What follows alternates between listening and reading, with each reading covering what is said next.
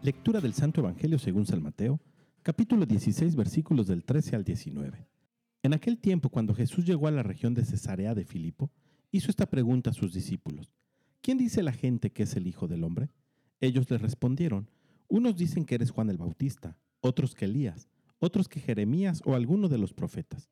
Luego les preguntó, ¿y ustedes quién dicen que soy yo? Simón Pedro tomó la palabra y le dijo, Tú eres el Mesías, el Hijo del Dios vivo. Jesús le dijo entonces, Dichoso tú, Simón, hijo de Juan, porque esto no te lo ha revelado ningún hombre sino mi Padre que está en los cielos. Y yo te digo a ti que tú eres Pedro, y sobre esta piedra edificaré mi iglesia. Los poderes del infierno no prevalecerán sobre ella. Yo te daré las llaves del reino de los cielos. Todo lo que ates en la tierra quedará atado en el cielo, y todo lo que desates en la tierra quedará desatado en el cielo. Palabra del Señor.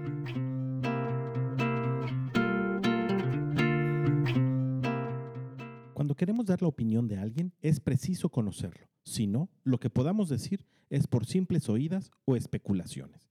Y con Dios pasa de la misma manera.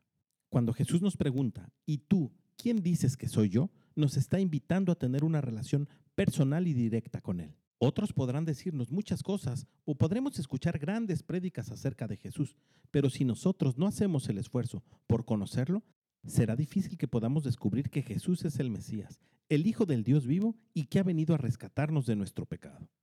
Pidámosle al Espíritu Santo que nos ayude a conocer a Cristo a través de la Eucaristía, a través de su palabra, pero sobre todo a través de una relación personal y directa en la oración.